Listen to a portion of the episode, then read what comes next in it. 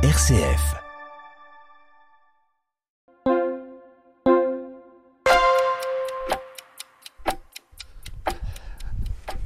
Donc bonjour à tous, nous euh, euh, nous, nous retrouvons donc sur ce euh, troisième épisode qui va nous amener à parler de la paix, mais de, la, fausse paix. C'est une notion que je ne connais pas. Alors Céline, tu peux nous en dire un peu plus?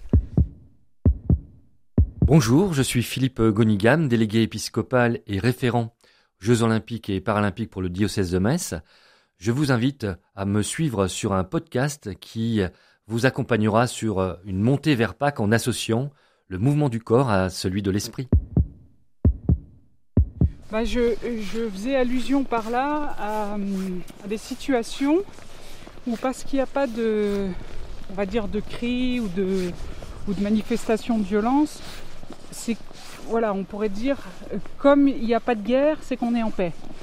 En fait, euh, très souvent, il peut arriver que en fait le conflit est comme masqué. Vous savez, on le met sous le tapis, on fait comme si on ne le voit pas, et parce qu'on ne le voit pas, on a l'impression que ça n'existe pas. Et c'est toutes ces, situations où euh, on marchande un petit peu la paix. Vous savez, les parents, mais ça n'arrive jamais, qui font une petite négociation avec leurs enfants pas un chantage, hein, genre euh, si tu arrêtes de crier ou si tu fais pas ci ou si tu fais pas ça, alors tu auras ceci ou voilà.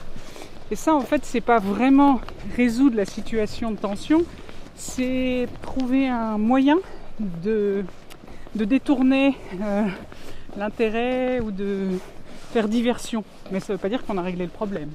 C'est-à-dire en fait qu'on est sur un compromis, une négociation, oui, ça peut être ça. Et puis bon, il y a des négociations qui aboutissent vraiment à une forme de paix, mais je vois que souvent il y a des apparentes, des paix qui sont seulement apparentes, alors que tout le monde sait bien qu'en fait c'est tendu et qu'on n'est pas si paisible que ça. Et donc tu préconises euh, une vraie paix, si j'ai bien compris.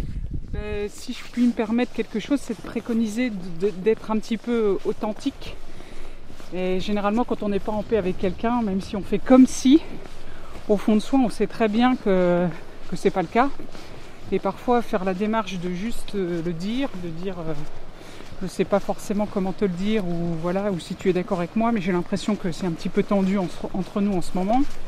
Qu'est-ce que tu en penses? Est-ce qu'on peut en parler? Plutôt que de rester dans un silence qui, certes, euh, est mieux que de, se disputer ou de se mettre en colère, d'une certaine manière. Mais enfin, on sait bien aussi qu'il euh, n'est pas tout à fait satisfaisant et confortable pour les personnes. Euh, donc en ce carême 2024, donc clairement, euh, le, message c'est de lutter contre les fausses paix et vraiment s'orienter en vérité sur les vraies paix. C'est bien ça Oui, je crois quelque chose autour de l'authenticité dans les relations avec les autres et avec moi-même. Parfait. En tous les cas, merci beaucoup Céline. Euh, donc, euh, on va se retrouver demain, euh, toujours en marche évidemment, pour aborder donc un quatrième sujet. Bon carême à tous et donc à demain.